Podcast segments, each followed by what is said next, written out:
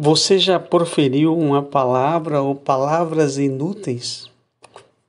Saiba que a gente vai dar conta de toda palavra inútil que a gente falar, que a gente fala.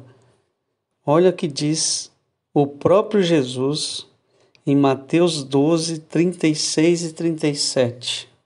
Presta atenção.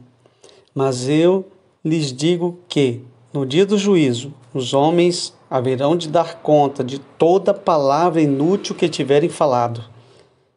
Pois, por suas palavras você será absolvido e por suas palavras será condenado. Olha que advertência incrível do próprio Jesus para nós a respeito das palavras inúteis que a gente fala.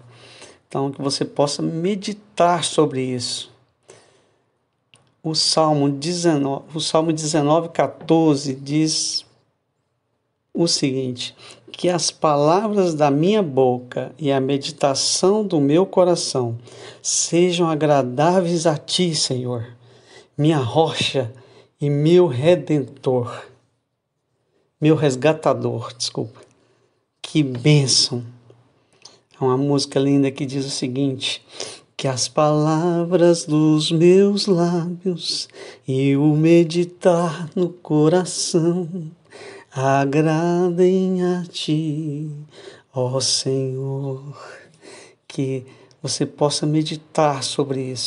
Não coloque palavras inúteis na sua boca, que você possa colocar palavras edificantes, que você possa proferir palavras que vão ajudar as pessoas.